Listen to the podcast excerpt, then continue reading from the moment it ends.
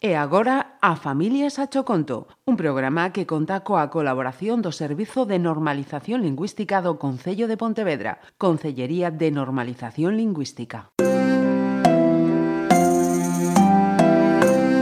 A Familias a Choconto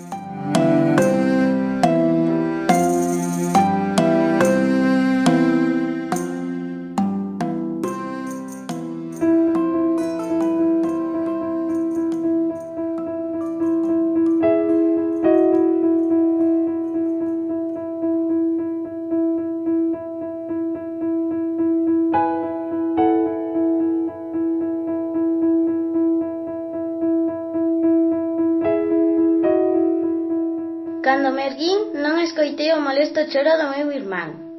Pareceume moi raro.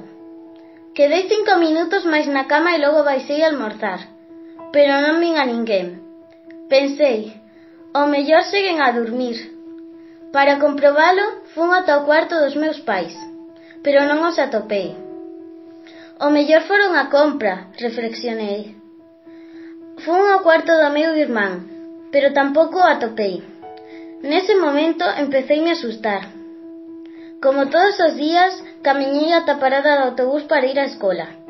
Estiven esperando a media hora de cateme de que por máis que esperase non viría o autobús. Eu creo que podería estar aviliado, dixen. Fun camiñando ata o colexio.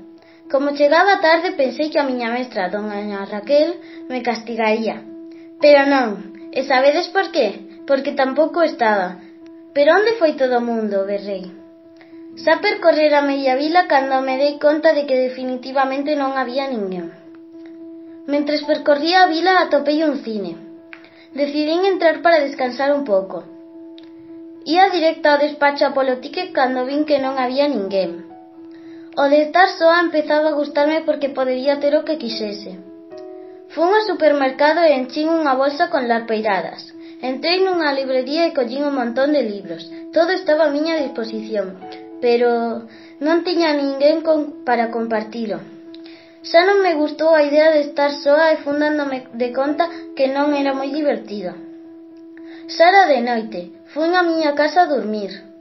Cando estiven a puntiño de porma a chorar, escoitei un ruido que me pareceu familiar. O choro do meu irmán.